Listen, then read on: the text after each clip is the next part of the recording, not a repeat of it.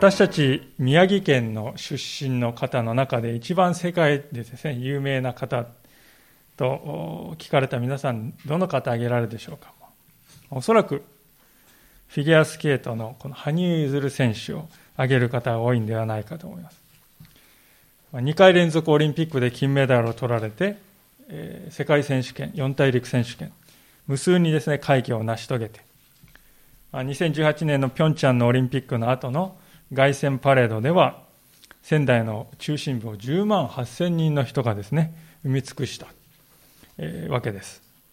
10万8000人というと仙台市の人口のほぼ10分の1に当たる。ものすごい人数ですよね。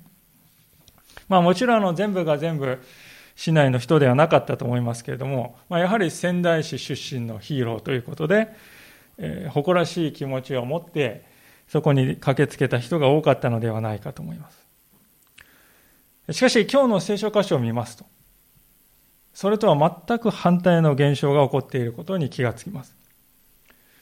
イエス・キリストはすでにあちこちの町で病気の人を癒し、また聖書の解き明かしにおいても際立った優れたメッセージを語ってました。何千もの人々がイエス様の話を聞こうと周りに集まってきてですね、まあ、身動きもできない、そんな時もありました。そのイエス様が地元の町のナザレに帰ってきた。それが今日の箇所であります。羽生選手の例を挙げるまでもなく、地元出身のヒーローが帰ってきたんだと。皆さんが喜んで出迎えたかと思いきや、驚くような冷たい反応が返ってきたわけです。一体、どうしてこんなことになってしまったのでしょうか。今日のメッセージのタイトルは不信仰の本質と付けさせていただきました。今日はこのナザレの人々の姿から信仰とは何なのか、また不信仰とは何なのかということをご一緒に考えていきたいと思います。早速一節に目を向けたいと思いますけれども、このように書かれています。イエスはそこを去って郷里に行かれた。弟子たちもついていった。前回見たように、この前の5章では、イエス様はガリラヤ湖のほとりにあるカペナウムという町で、当時シナゴーグのリーダーを務めていたヤイロという人の娘さんを死の淵から蘇らせるという奇跡を行っておりました。でこの奇跡を見た人はですね、えー、口も聞けないほどに驚いたと42節に書いてあります。でそういう素晴らしい出来事があった後でイエス様向かったのがご自分の故郷の町でありました。まあ、ここには故郷、郷里としか書いてありませんけれども、ナザレがその町であります。このナザレっていうのはですね、カペナームがこの湖畔にありましたけれども、ナザレは内陸の町で、カペナームから南西に 40km ぐらい離れております。まあ大体1日ぐらい歩けばですね、着いた距離ですね。で、この途中の道はですね、こう商売する人がいっぱい通って、ラクダとかね、商人がいっぱい通る通商路でありまして、往来がとても活発でありました。ですから、イエス様がすでにカペナウムでこういうことをやっているようだっていう話はですね、噂として、すでにナザレの町にも届いていただろうと思いますね。でそういうですね、イエス様がこう帰ってくるんですから、来るんですから、まあ、凱旋帰国と言ってもいいような状態だと思うんですが、でまさにそうして帰ってきた中で安息日がやってきましたね。イエス様は他の町でしているのと同じように、今日も、この日も聖書の話をするために人々の前に立ったわけです。で、そのイエス様の話を聞いた人々はどんな反応を示したか、それが2節3節ですか安息日になってイエスは街道で教え始められた。それを聞いた多くの人々は驚いていった。この人はこういうことをどこから得たのだろうこの人に与えられた知恵や、その手で行われるこのような力ある技は一体何なのだろう？この人は大工ではないか。マリアの子で、ヤコブ、ヨセ、ユダ、シモンの兄ではないか。その妹たちもここで私たちと一緒にいるではないか。こうして彼らはイエスにつまずいた。ナザレの人々はイエスにつまずいたと書いてあります。英語の聖書を開きますと、ここはですね、take offense とこう訳されています。腹を立てるという意味だと、辞書を意味と書いてますね。しかし、もともとのギリシャ語ではですね、ここで、つまずいたというところに何、どういう言葉が使われているかというと、それは、罠という単語から派生した動詞が使われています。ですから、ここでは彼らはイエスについての罠に陥ったというニュアンスがあるわけです。もちろんイエス様が罠を仕掛けて、人々がその罠に陥った。そういうふうに言いたいのではないですね。自分で自分に罠を仕掛けて、そしてその罠に陥ってしまったということです。では、その罠というのは一体どんな罠なのか。彼らが陥った罠というのはどんな罠か、二つのことが考えられると思いますが、まず第一のこと、それは先入観という罠ですね。先入観です。先ほど読んだ2節をですね、よく見てみますと、ナザレの人々は、イエス様が並外れて力のある奇跡を行っている。あるいは考えられないような知恵深い教えを語ることができる。まあ、その点においてはですね、ナザレの人たちもちゃんと認めてるんですよね。その点で疑いを持ってるわけじゃないんです、皆さん。これはとても重要な点ではないかと思うんですね。ある人は聖書を読みますとですね、これこれこういうこの奇跡の話が信じられません。だからイエス・キリストも信じられないんですよって言いますよね。でもそれは本当の理由ではないんだろうと思うんです。というのはイエス様とですね、同じ時代に生きていた人々はそういうことは言わなかったんですよね。このイエスという男が奇跡を行っているとは信じられない。そうは言わなかった。イエス様に最も強く反対したパリサイ人や立法学者でさえもイエス様が行っている奇跡そのものは否定できなかったわけです。あまりにも多くの人たちがそれを見ている。数人が見ているとかね。まあ、これぐらい数十人が見ているところでこっそりやったっていうんではない。何千という人々が見ている目の前でイエス様はそれを行ったのです。ですから、当時の人々は少なくともですね、イエスという人がいて奇跡をいくつも行っているのだということはですね、受け入れておりました。ナザレの人々もそれは同じですよね。この人はこういうことをどこから得たのだろう。その手で行われているこのような力ある技は一体何なの？行われているんだ。ですから問題はですね、イエス様は奇跡を行ったのか、それとも行っていないのか、そこではないんですよ。では何が問題かというと、果たしてこの私たちはイエスを預言者として認めて、彼の話を聞く必要があるかどうか、その部分においてでした。まあ、言葉を変えてみますとですね、このイエスは預言者になる資格があるか否か。その資格を問題にしたんですね。彼らが下した結論は、いなというね、ノーという結論でした。彼らは、私たちのよく知っているあのイエス、あれはあんなことができるような人間でないはずだ。生まれも育ちも経歴も何を見たってイエスにはそんな資格はないと告げているじゃないか。だから、イエスの話を聞く必要はない。そう結論付けたんですね。しかし考えてみるとこれは矛盾だと思うんです。イエス様が行っていることは誰が見ても人間離れした技でした。目が見えなかった人が見るようになる。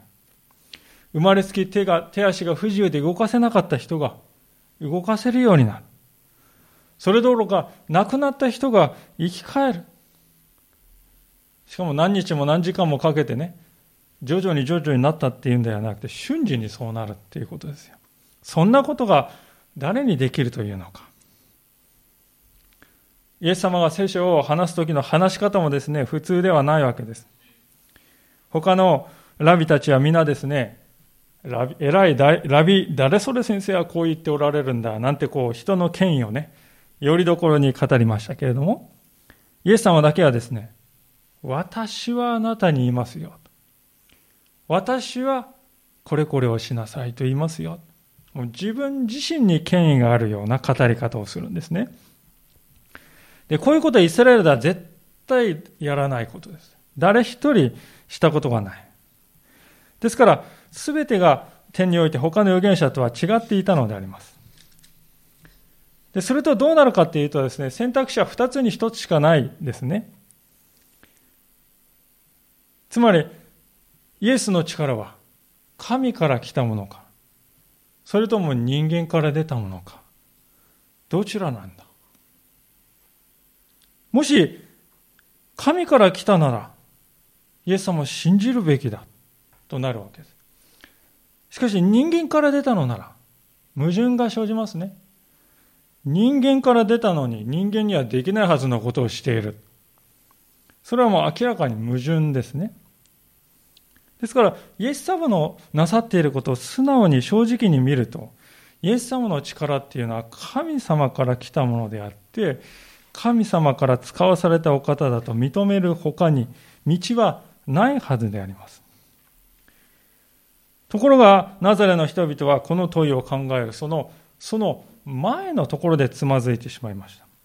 それはどういうつまずき、ところかというとですね、こんな村から神の偉大な預言者が現れるはずはないという、そういう先入観に彼らは縛られてしまっていたのであります。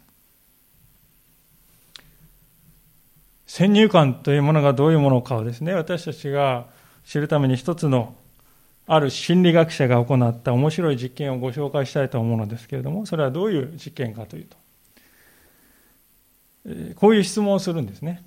明日は楽しみにしていた遠足があります。当日の天気が気になりますね。そこであなたはどれに当てはまりますか？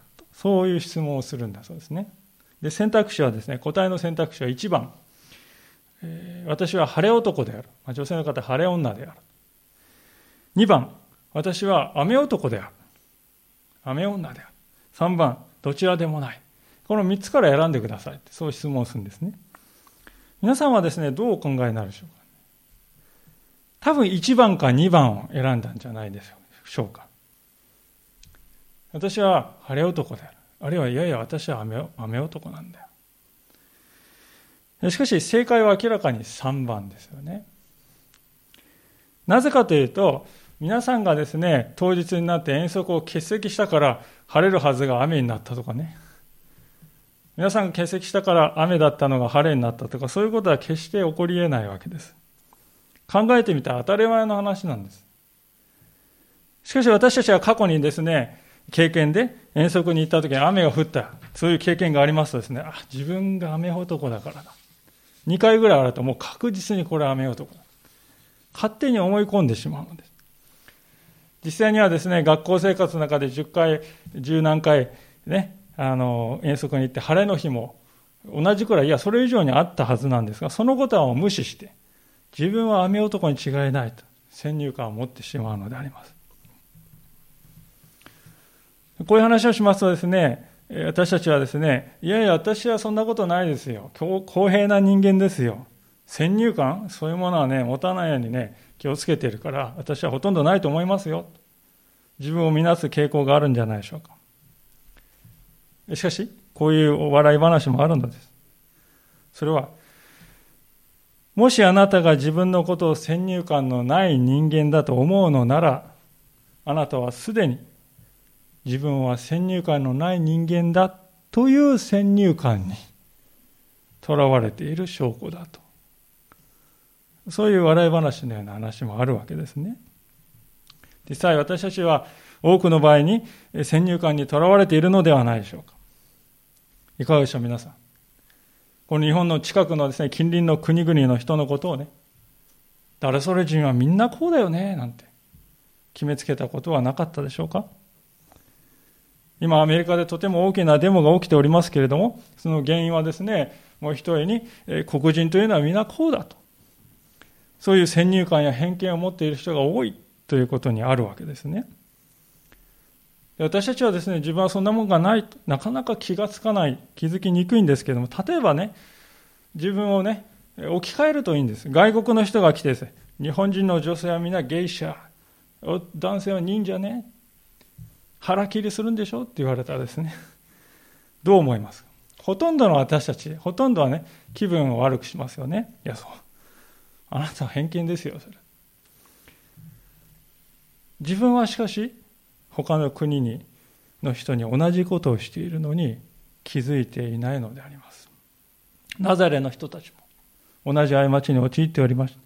イエス、あれ学問のない大工だろう。マリアの私生児じゃないか。そういう属性でイエス様のことを判断するだけで、肝心要のですね、イエス、この人は何を語り、何を行っているんだ？そしてそれは彼について何を示しているんだ？そのことは考えようとしなかったのです。それがナザレの人々がつまずいた原因でした。ですから私たちクリスチャンはですね、属性によって人をね、判断しないっていうことをね、それが極めて大事であります。何々人である、男である、女である、ね、職業が何である、ホームレスである。まあ、そういう属性によって人を判断するのは私たちクリスチャンは決してやってはいけないことでしょう。フェアな態度とはない。そうではなくて、目の前にいるありのままの存在を見るということが大事であります。先入観は人の目を曇らせて真実を見えなくするからであります。先入観というものは、例えるなら、カチカチに固まった土地のようなものだと思うんです。そこにどんなに素晴らしい種をまいても芽が出ない。雨がどんなに降ってもですね、柔らかくならない。作物を植えようとですね、しても根を張ることができない。生き物がない。命がいないということです。そういう人に必要なことはですね、そのカチコチに固まった、この先入観に凝り固まった土地が掘り返されるということです。心の土台がひっくり返されるということです。今までの常識が覆されるということです。私たちが人生の中で病というものをですね、経験しますけれども、その病というのは私たちのですね、本当にこの土台が覆される典型的な機会ではないかと思うんですね。多くの人が病を経験して自分自分の人生の土台が揺るがされる。今までですね、確信を抱いていたものは揺るいで、揺らいで、自信が失われて弱くされていきます。でその経過ある意味では貴重な機会になりますね。周りの人はですね、もうあの人、誰も変えることできないよとさじを投げていたかもしれないけれども、そのような固く凝り固まった心が耕されて、柔らかい心に変えられていくということを見るからであります。聖書を見ると、神はすべてのことを働かせて益としてくださると書いてありますが、それはまさにこのことのゆえであります。人間にとっては危機が、神様にとっては好機なんですね。神様という方は無理やりですね、人間の心を耕すということはなさいませんね。人が自分から心の扉を開けて、桑をですね、神様に委ねる。そして耕してくださいと願うその時を神様は忍耐深く待っておられるのです。でそしてその時が来たら良い農夫である神様はですね、その人の心を存分に耕してくださる。種をまけば芽が出る。芽が出れば成長して実を結ぶ。そして成長したその実によって、神と周りの人を喜ばせる、そういう人へと変えられていくことができる。信仰を持つということはそのようにして、先入観から自由にされる、そういう道が開かれるということでもあるわけであります。ナザレの人々は、神の御子であれ、メシアであるお方がこんな謙遜な普通の人として来るなんてありえないでしょうと思っておりました。しかしそれこそが神様の永遠のご計画だったのです。誰も気づかない。こんなところから出るはずがないと思っていたところから、神様の選びの器は現れてきた。これまでイエス様は例え話の中で神の国を何に例えたか。からし谷に例えたのです。見えないほど小さい。誰にも気にも留めないような種が、鳥が巣を作るほどに成長するんだと。イエス様も同じであります。ナザレの人々はイエス様を見てそこにからし種の形しか見なかったんです。その種の中にどんな力が秘められているかをそこは見ようとしなかった。形だけで判断した。私たちも同じ過ちを犯してはいないでしょうか。イエス様を先入観で見てはいないでしょうか。イエス様が行われたことイエス様が語られたことではなく、イエス様ってこうあってほしい。こうであるべきだ。こうに違いない。そのような先入観で見てはいないでしょうか。ナザレの人々がイエス様にしたのと同じように見てはいないでしょうか。そのことを今日まず問われたいのであります。さて、それが1番目のこの罠ですが、2番目の罠は何かというと、それはですね、慣れということです。慣れてしまう。3節のところもう一度読みしますけれども、この人は大工ではないか。マリアの子でヤコブ、ヨセ、ユダ、シモンの兄ではないか。その妹たちもここで私たちと一緒にいるではないかと。ナザレの人々は何を言ったかというとですね、要するに、このイエスという人は預言者と認めるには、あまりにありふれているということです。ある仲介者がこのことをですね、次のように言い表しております。ご紹介したいと思うんですけれども。人はどんなに尊い特権特権を受けていてもそれに慣れきっているとしばしばそれを軽蔑しがちである。ナザレの人々は主の説教に何の欠点も見出せなかった。主の過去の生き方や生活にいかなる原稿不一致も指摘できなかった。しかし彼らはこの説教者が彼らの間で30年も住んでおり彼の顔も声も風采も馴染みのものであったために彼の教えを受け入れようとはしなかった。彼らは言い合った。この人はヨセフの子ではないか。これほど見た見慣れた男がキリストだなどということがあるだろうかと。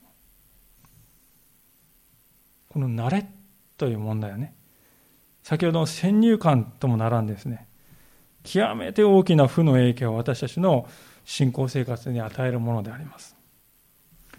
でですから、先ほどご紹介した仲介者はまたこうも語っているのですね。私たちは誰でも聖書を読むことができ、どこでも福音が述べ伝えられており、自由に公の礼拝のために集まれることを軽く考えがちである。私たちはそうした事柄の中で育ち、何の困難もなくそれを有することに慣れきっている。そしてその結果、私たちはそれらをしばしば非常に安っぽいものと考え、自分に与えられている憐れみの大きさを軽んじてしまう。天から下ったマナでさえ、最後にはイスラエル人から蔑まれ、この惨めな食物と呼ばれるほどだったのである。キリストが私たちの真ん中におられるにもかかわらず、私たちはその皆に慣れきっているがゆえに軽く見ら見られているとしたら、それは私たちの魂にとって良くない印である。いかがでしょうか？本当に重い指摘ではないでしょうか？私たちは今、コロナとのこのコロナの問題ありますけれども、それでも自由に礼拝できる環境に置かれております。しかし、香港の教会に集うクリスチャンたちのことを思うと本当に心が痛くなるのです。すでに中国の本土では自由に礼拝するということが許されない社会ができつつあります。香港の兄弟姉妹もですね、明日は我が身だと思っていらっしゃると思いますね。翻ってこの国で私たちは自由に主を礼拝できる。でもそれを恵みとして日々感謝して喜んで受け取っているのだろうかと思わされます。ナザレの人々は目の前に救い主がおり30年もの間間近で彼を見るという素晴らしい特権に預かった人々でした。しかし彼らはその恵みに慣れてしまっておりました。それが肝心な時にイエス様の真実を見つめるということを妨げてしまったのです。皆さんはいかがでしょうか？イエス様というお方に慣れてしまってはいないでしょうか？イエス様は新鮮味のないありふれた存在になってしまってはいないでしょうか。だとしたら私はナザレの人と同じ罠に陥りかかっているかもしれないと気づく勇気が必要ではないでしょうか。聖書はそのように語りかけているのではないでしょうか。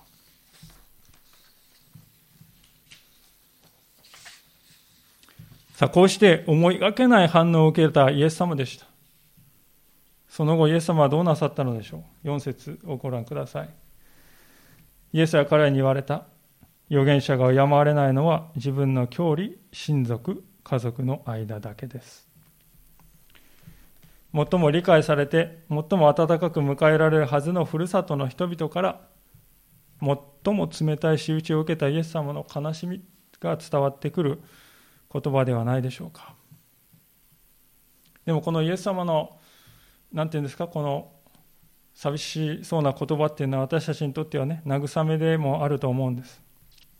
というのは私たちもしばしばね、最も近くにいる人々から信仰を理解してもらえない、また尊敬してもらえないという経験をするからです。時にそれは本当に私たちをくじかせるような大きなダメージを与えることがありますね。しかし、だから、それで私たちの信仰が無意味になるわけではないわけです。ある仲介者は次のように語っております。イエスは、預言者は自分の教理では決して尊敬されないと言われた。しかし、それによってイエスの働きの重要性が減じるわけではない。人は、尊敬を受けなくても神の役に立つことができる。友人たちや隣人たち、あるいは家族があなたのクリスチャンとしての働きを尊敬しないとしても、神に仕えることをやめてはならないのだ。人は尊敬を受けなくても神の役に立つことができる。この言葉を今日心に刻みたいと思うのです。考えてみるとイエス様の生涯はまさにそのようなものではなかったでしょうか。この方は王の王、主の主であるお方。ところが悪人の中の悪人が受けるような十字架にかけられ、一切の栄光を剥ぎ取られて命を落とされたのです。しかしまさにその十字架こそが私たちの罪の完全な贖いの場として用いられることになった。私たちは皆家族に受け入れてもらいたい。尊敬してもらいたいと願うものであります。しかし、精一杯使えても、またどれだけ確かな証をしたとしても、それでも家族や親族に理解してもらえないということは現実にあるのですね。皆さん、イエス様が行われた目覚ましい奇跡を見ても、ナザレの人々は受け入れなかったのであります。とすれば、私たちのこの小さな証が、いつも必ず受け入れてもらえるということが、どうしてあり得るでしょうか。人々の先入観や慣れという問題は、根強く根強く人々の心を捉え続けているのだということですね。しかし覚えておきたいこともあるのですが、それは神様の慰めは常に注がれているということです。イエス様の兄弟たちは、ナザレの人々と同じようにイエス様を理解しませんでした。ここに書いてある、ヤコブ、ヨセ、ユダ、シモンの兄、そして妹たち。この人たちは当初、イエス様のことを全く理解しなかった。兄貴は気が狂ってしまった。そう思っていたのですが、しかし、後になると、イエス様のすぐ下の弟であるヤコブはエルサレムの教会の指導者になりましたそして私たちはヤコブの手紙として今日読んでいるその手紙を彼が書いたのです3番目の弟のユダもこのユダの手紙を書いたその人として知られているのでありますたとえ今はですから今は理解されなくても今は尊敬されなくても、時が来たならばきっと理解してくれる。そう信じて、私は主にしっかりと従う歩みをしていこう。そのように追い求めることが大切なんだということですね。そのことが分かるのが今日最後の箇所の言葉でありますけれども、5節です。それで何人かの病院に手を置いて癒されたほか、そこでは何も力ある技を行うことができなかった。イエスは彼らの不信仰に驚かれた。イエス様の力っていうのはですね、本人がイエス様を信頼するときにのみ働くことができるんだという、はっきりとした事例を私たちはここに見るのです。聖書の教えをですね、誤解している人は、こういうふうに言います。イエス様のことを信じようが信じまいがね、神は愛なんですから、すべての人をお救いになるんですよと、そういうふうに言う人もいます。しかし、この箇所を見るときに、あ、そうではないんだな、っていうことがね、わかるわけです。イエス様はご自分を求めてやってくることをしない人たちをですね、彼の意志に反して、意思を無視して力ずくでですね、従わせる。力ずくで何かをされるお方ではないということです。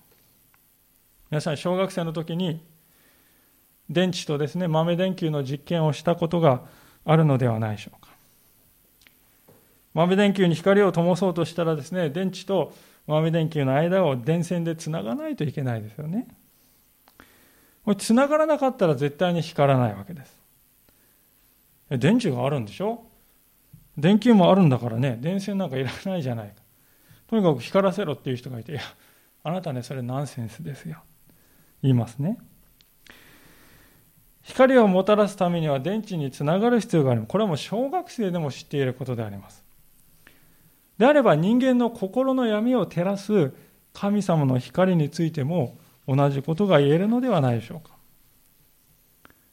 聖書は神と人との間には断絶があるとあります。言っています。罪がその断絶をもたらしているんですよと言います。その断絶の谷を越えるには間に橋を架けなくてはなりません。その橋とは何かというと、それはイエス様に対する信仰なんですね。豆電球はですね、電線によって電池とつながらなかったら光りません。同じように、私たちも信仰によって神様とつながるということがなかったら、神の光が自分の心の中を照らすということを体験できないわけですね。ですから、神とつながるということは神を信頼する。つまりイエスを信じるということです。イエスという方を信頼し、イエスという方に人生を委ねる。すると、イエス様の力が私たちの中に流れ込んできて、私たちを変えていくのです。ですから皆さん、信仰とは何ですかと聞かれたらですね、こう答えられると思いますね。それは、イエスにつながり続けることですよ、と。じゃあ不信、反対にですね、不信仰って何ですかって聞かれたら、それは、イエス様とのつながりを断つことですよ、と言えると思います。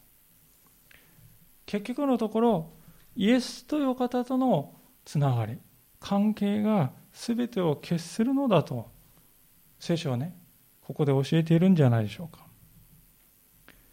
とても残念なことにナザレの村はたった500人ぐらいしかいない村でした。その中にイエスを求めてやってくる人は数人しかいなかった。今読んだ箇所に書いてあります。で6節はではですね、イエス様はそのような現実を見てですね、驚いたって書いてますよ。病や人生の問題で苦しんでいる人はいなかったわけじゃない。いたんです。たくさんいたんです。でもその人たちをイエス様に助けを求めにやってこなかった。その結果、癒されることもなく、苦しみがずっと続くことになってしまったのです。反対にですね、イスラエル人でもない、ゲラサ人という違法人の土地にいたあの悪霊に疲れていたあの男の人は、イエス様と出会って救われて人生を取り戻しました。皆さん、これが神の国のパラドックスというものですね。最も神の近くにいると思われた人々が神を拒んでいく。その一方で最も神から遠いと思われた人たちが神を受け入れていく。そういう逆説であります。考えてみると皆さん、しかし、イエス様という存在そのものが逆説なのかもしれません。当時の多くの人たちが救い主と聞くと、それはね、偉大な英雄ですよ。軍事的な才能があってね、血統も申し分なくてね、明らかにそれと分かる形で来るんですよと、そう思い込んでおります。まさか、ガリラヤの素朴な田舎町の、これまた素朴な大工の男が救い主であるなどとは、当時の誰一人予想もしていなかったのです。皆さんでもこれがね、神の知恵というものではないでしょうか。人間は目を奪われるような派手なパフォーマンスを求めるのです。その一方で、偉大な神が私たちの一人のようにへり下ってきてくださるという、そういうことは全然望んでない。そんなはずはないでしょう。それが神のはずはないでしょう。神ならね、こうあるべきですよ。こうであるに違いないですよ。そのような先入観にとらわれて、イエスという方が見えなくなるのです。ですから、神様はあえてね、その逆を行かれるということです。神がへり下って私たちの中の一人としてくださって一人として来てくださった。これが福音です。グッドニュースですね。あなたはそれを受け入れる用意ができているか？きらびやかな王宮にいる英雄ではなくてガリラヤの大工として来てくださった彼をあなたは受け入れるか？神様皆さんにそのように問いかけておられるのであります。いかがでしょうか？皆さんは自分の理想とする神をこれからも追い求めていくのでしょうか？それとも、このガリラヤの大工であったイエスという方を心の中の中心に据えて、この方と生涯結ばれていきたい。この方と共に歩んでいきたいと、そのように願われるでしょうか？今日、神様が私たちに問うておられるのは、そのような問いなのではないでしょうか。主の前に心を沈めてお祈りをお捧げしたいと思います。